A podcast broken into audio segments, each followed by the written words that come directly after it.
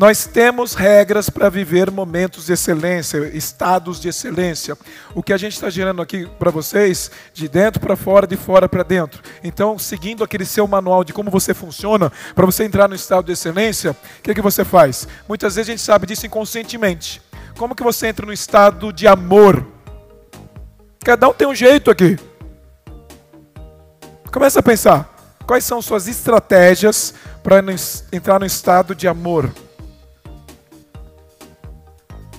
Sempre que eu estou junto com a minha família e conectado, sempre que eu tenho um ritual com eles, quando eu brinco com a minha filha, quando eu saio para almoçar com meu filho, quando eu acordo de manhã e faço minha atividade física, me alimento bem, sem pressa, sem nada, sempre que isso acontece eu percebo que eu estou nesse estado.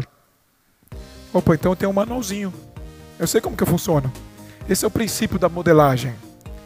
Você modelar alguém é a mesma coisa que você modelar você também. Porque todo mundo aqui já entrou em contato forte com o amor. Mas tem algumas estratégias quando a gente entra. Porque quando a gente está no estado da dor, a gente está criando estratégias para entrar cada vez mais ali. Você identificou, opa, regras de prazer.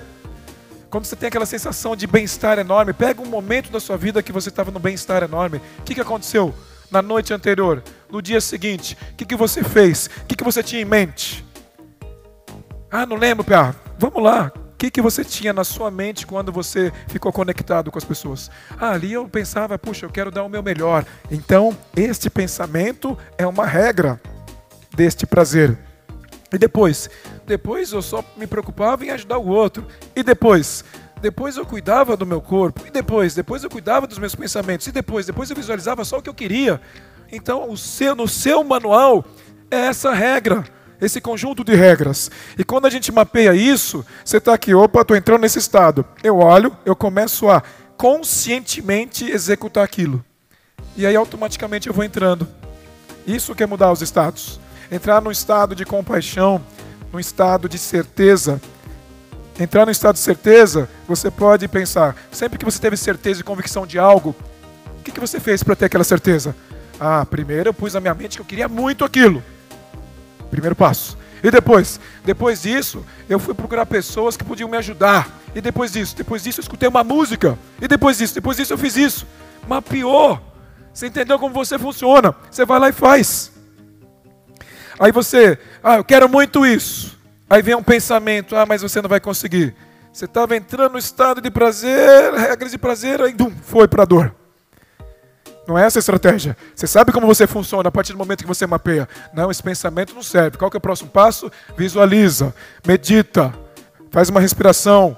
Então são estratégias, você acaba se conhecendo mais e vai usar isso todos os dias para se manter nesse estado. Se eu não fizer afirmações diárias, eu escuto alguns áudios todos os dias de alguns temas que eu quero me desenvolver mais. Neurociência, autoconfiança, liderança. E eu queria uma regra para mim. 20 minutos por dia, e aí dá para ser produtivo. Eu vou tomar banho escutando. Eu quero estar tá focado nisso. Eu vou tomar banho, eu fico escutando aquilo. Vou me trocar, é o meu momento que eu tô quieto, fico escutando.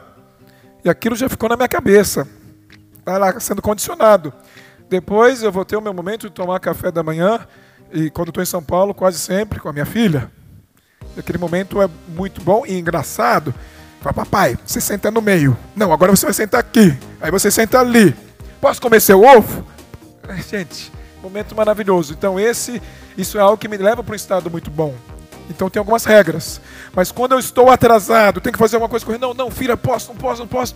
Estou entrando num estado de ansiedade, de estresse, quebrei a regra, entrei para uma outra regra. Isso me dá um mal-estar, depois fico pensando, o que está acontecendo? O que eu estou sentindo? Quebrei.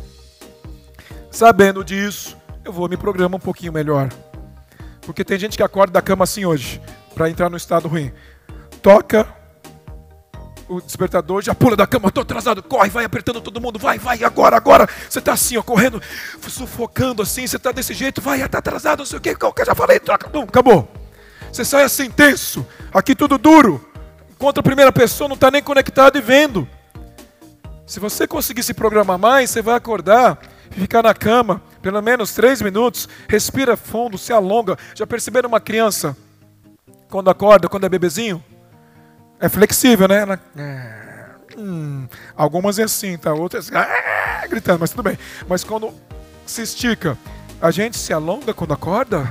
Com esse tempo todo e fala gratidão por estar vivo, que bom, que dia lindo.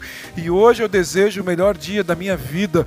Visualiza as reuniões, visualiza os desafios. Sempre que eu faço uma apresentação lá atrás, eu visualizo o que eu quero.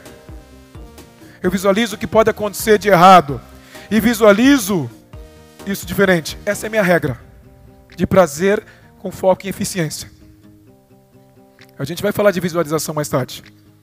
Michael Phelps visualizava, a regra dele para ter performance era o seguinte: eu visualizo a cada coisa que pode acontecer. Se eu que... Ele tem uma visualização seguinte: se eu quebrar minha mão, o que, que eu faço? E ele vai lá, visualiza, faço isso, aquilo. Ele criou, estabeleceu uma estratégia e olha o cara. Olha o que ele faz. O Ayrton Senna visualizava ultrapassando as pessoas. Ele fala: para eu entrar no estado de excelência, eu tenho que fazer isso. Então ele tinha regras de eficiência, regras de performance, essas regras de prazer, é tudo aquilo que a gente busca sentir, mas muitas vezes não sente.